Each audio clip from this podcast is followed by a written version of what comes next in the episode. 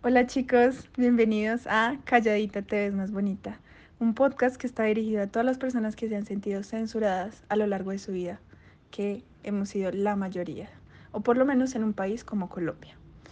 Este capítulo se titula Red Flags en el aula de clase.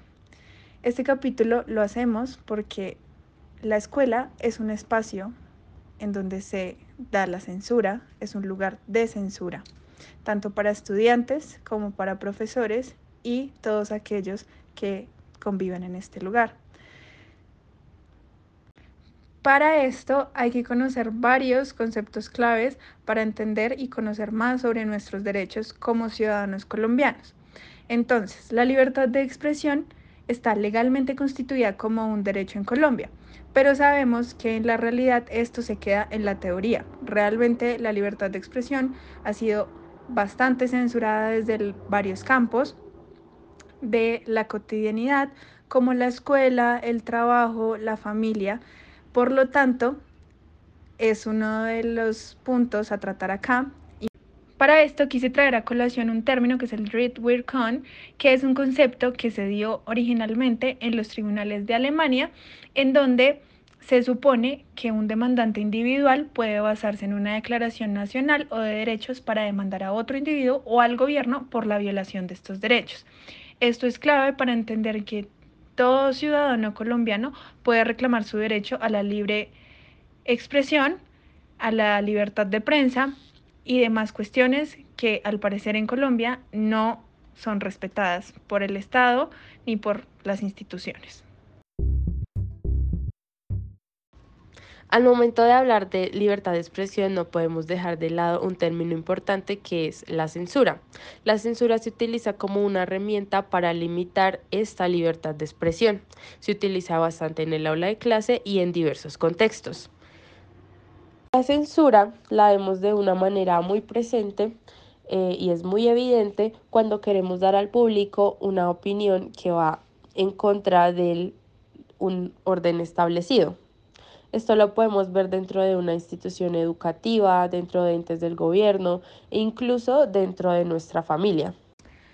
Como lo dice el título de este capítulo, vamos a tratar una expresión que es utilizada mucho actualmente, como lo es las red flag, lo que significa bandera roja o lo más tratado en las teorías psicológicas como una herramienta para identificar señales de alerta dentro de una relación de cualquier índole, en este caso dentro de la escuela.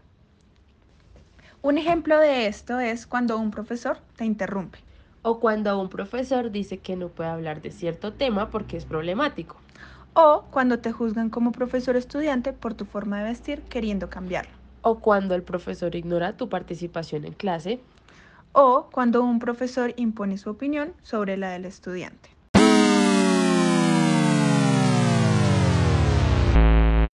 Para esto tenemos algunos testimonios de censura en la escuela, tanto de una estudiante como de un profesor que me ocurrencia es que pues yo estaba haciendo mis prácticas y las hacía con una profesora que le dictaba tercero.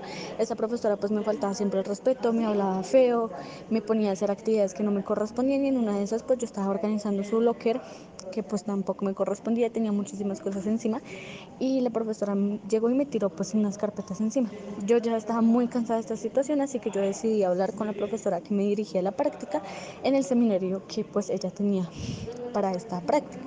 Entonces en esa práctica pues en ese seminario yo le dije como profe, yo ya no puedo, yo ya estoy muy cansada, todas estas cosas que me han pasado, pues yo ya venía hablándole a ella desde hace un tiempo, contándole las situaciones que yo había atravesado y pues ella siempre me decía como sí, yo voy a hablar, voy a hacer, pero pues nunca hacía nada, nunca hubo ningún cambio. Entonces, pues yo le dije, yo ya no puedo más, yo ya estoy muy cansada, pues estoy cansada de ese respeto y ella se puso súper brava.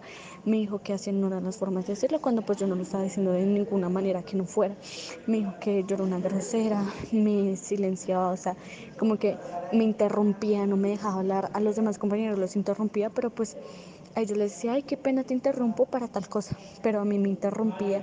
Al final yo quedé como una loca, como una exagerada y no se solucionó mi problema. Te cuento dos casos rápidamente eh, en los cuales sentí directamente el problema de la censura. En primer lugar, hace mucho tiempo, recién expulsado del magisterio distrital por mis actividades sindicales, ingresé a un colegio particular llamado José Max León. Eran unas clases de filosofía. Un buen día, la hija del dueño se entró a mi clase a escuchar lo que yo estaba diciendo y finalmente a los dos días me pasaron la, nota diciendo que eh, agradecían mucho mis servicios, pero que no podía seguir eh, en el contrato. Igualmente, en la Universidad del Atlántico, en Barranquilla,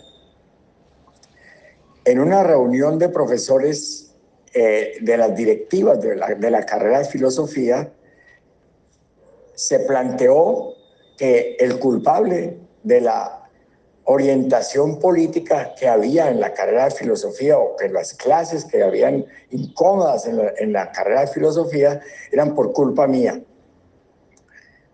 Terminó el semestre y al terminar el semestre eh, dijeron las directivas que no podían renovarme el contrato porque había profesores nacidos en Barranquilla que necesitaban más el trabajo. Y así, muchos casos. Yo he venido pues, sufriendo a través de toda mi carrera como docente la censura, la persecución, pues porque en las directivas o los dueños de las instituciones no aceptan la orientación que uno tiene en las ideas y no tienen una mínima concepción ni un mínimo respeto por lo que es la libertad de, de cátedra. Después de escuchar los testimonios, podemos decir que cuando no se cumple con lo establecido en una institución, las repercusiones pueden ser negativas, ya sea como la censura a opiniones de estudiantes e incluso despidos a docentes que no cumplen con lo que quiere la institución. Incluso esto se puede ver reflejado también en una persecución política. Quiere decir que para un estudiante o un profesor puede ser hasta peligroso para su vida el hecho de opinar.